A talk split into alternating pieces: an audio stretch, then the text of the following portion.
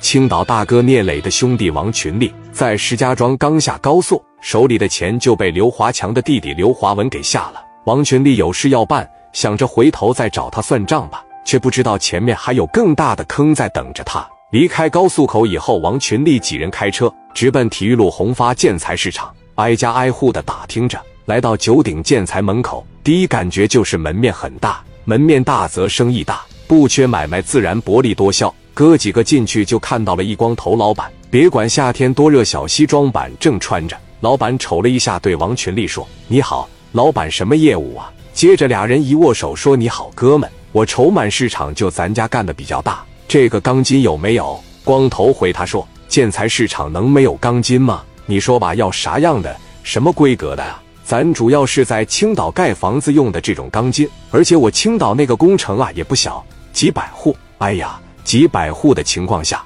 那是能用很多啊，确实是个大买卖。那报价呗，咱听听。九鼎建材的老板当时就说了：“行了，兄弟，你满建材市场去打听，最后给我报个价，一吨里边我还能给他便宜一百块钱，你信不信？”那你要这么说的话，咱心里边就有底了。这样啊，你从青岛大老远过来了，我给你两千二百六十块钱一吨，是不是比你刚才打听的那些都便宜？我就有这个自信啊！说实话，他报的这个价格确实是低，满建材市场溜达，基本没有低于两千五的，还能再少吗？少不了了，一分也少不了了。你这么的两千二百块钱，我先要一百吨。哎，兄弟，你可真能还价呀！咱家第一次做房地产的生意，以后肯定还会开发更多楼盘。我哥那格局也挺大，一两个小区肯定也满足不了他。一回生二回熟，往后我再给你加钱呗，行不行？两千二百块钱能供的话，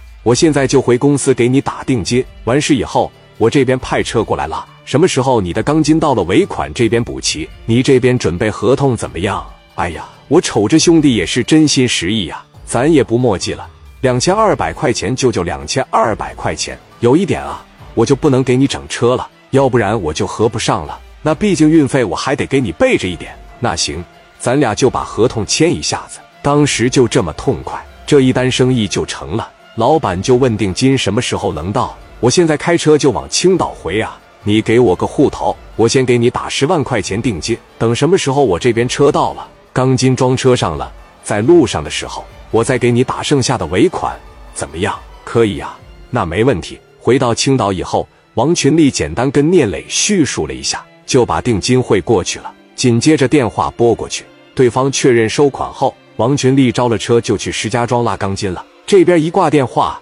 那可不一样了，又上当一个。看着没，兄弟，这钱来了，干皮包公司是真他妈好啊！马上要往石家庄去的时候，九鼎建材姓刘的哥们把电话就打给王群力了。哎，王总你好，我是九鼎建材的老刘啊。刘总你好，那个车我已经派过去了，现在应该都马上上高速了。你先别让他们来，我这装车的工人生病了，现在干活的一共就俩，这一百吨钢筋什么时候能整完呢？后天我得去北京开会，大后天呢我得去一趟杭州，你等大大后天把车派过来，反正你也不急着用，这不能出啥问题吧？出啥问题呀？咱合同都写了，对不对？要不然你现在过来，反正一百吨钢筋，你自个算算，你多少人能给你装完？王群力一合计也是。反正也不差这几天了，哥们，咱可先说好啊，做买卖最讲究的就是诚信。你这边要不诚信，那以后咱没法合作了。你这说啥呢？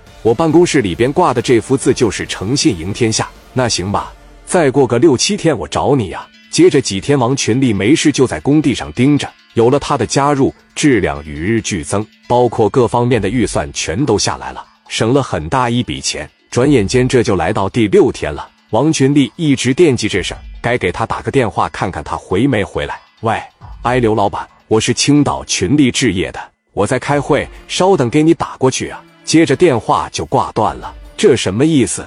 人家干实体确实是忙，一会儿再打吧。又过了一个多小时，刘总你好，我是青岛那个，我在开会啊，一会儿我给你打过去。兄弟，我现在已经到石家庄了，我有一个非常重要的会议要谈。钢筋的价格可能我还给你拉下来二十块钱，行吧？一会儿我给你拨过去啊。这一挂断，给王群力整的还挺高兴，又能便宜二十万。也不白等这几天。又过了两三个小时，电话还是没打过来。这都到饭点了，你不可能还开会吧？哎，刘总你好，我是青岛群力置业的王群力啊，兄弟，你的电话怎么打起来没完了？我开完会要招待我的客人，明天我把电话给你打过去行吗？啪就撂了。王群力当时这一琢磨，这今天推明天，明天推后天，后天好不容易熬到了，又往后推，这不对，电话就又拨过去了。拿着电话这边一接上，你好，我是青岛。话还没说完就被打断，你有没有完了？